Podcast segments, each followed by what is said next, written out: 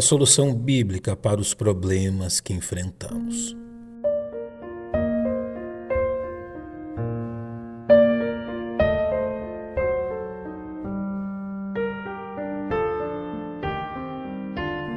Gênesis é o livro dos começos, onde buscamos os princípios da maior parte das questões que encontramos nesta vida, inclusive a gênesis de nossas dificuldades.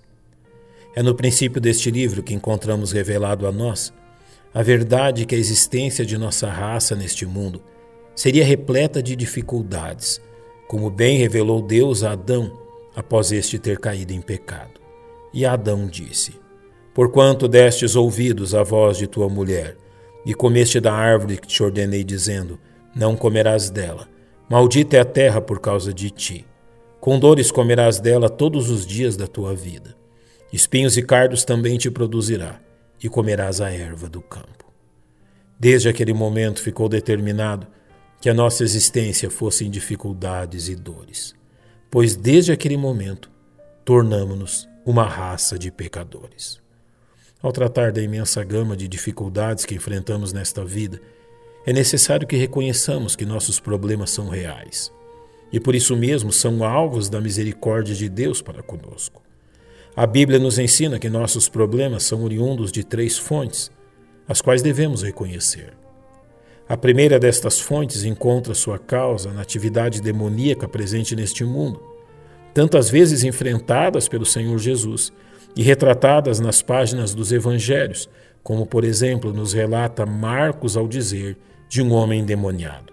E andava sempre de dia e de noite, clamando pelos montes e pelos sepulcros e ferindo-se com pedras. Da mesma forma, as doenças físicas são uma fonte de problemas, como também tantas vezes encontramos descrito nas Escrituras, tendo, por exemplo, a mulher que fora curada por Jesus após doze longos anos de enfermidade, descrita também no capítulo 5 do Evangelho de Marcos. Finalmente, as Escrituras apontam como causa principal de nossos problemas os pecados pessoais que cometemos, iniciando pela incredulidade estendendo-se às questões morais da vida humana. Reconhecer a fonte de nossos problemas é algo de suma importância.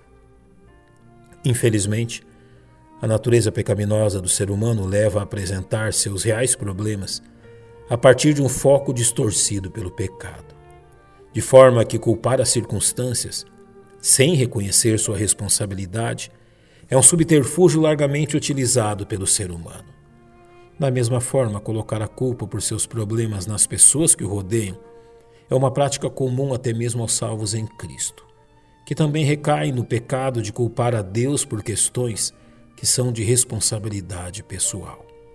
Tudo isso é resultado da prática pecaminosa de tratar dos problemas a partir de seus efeitos e jamais procurar entender sua real causa.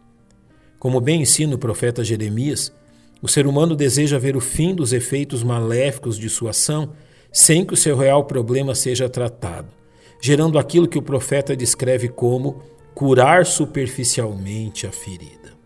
Porém, o maior erro dos filhos de Deus quanto à forma de tratar de seus problemas está em sua atitude de rejeitar a provisão de Deus para a solução das questões que lhe afligem, de forma que é necessário que reconheçamos que nosso Deus está interessado em vir em nosso auxílio, como bem nos promete na Epístola aos Coríntios. Não veio sobre vós tentação, senão humana, mas fiel é Deus, que não vos deixará tentar acima do que podeis Antes, com a tentação, dará também o escape, para que a possais suportar. Saber que Deus está ao nosso lado nesta questão é o princípio daquilo que nos permitirá vencer nossas dificuldades.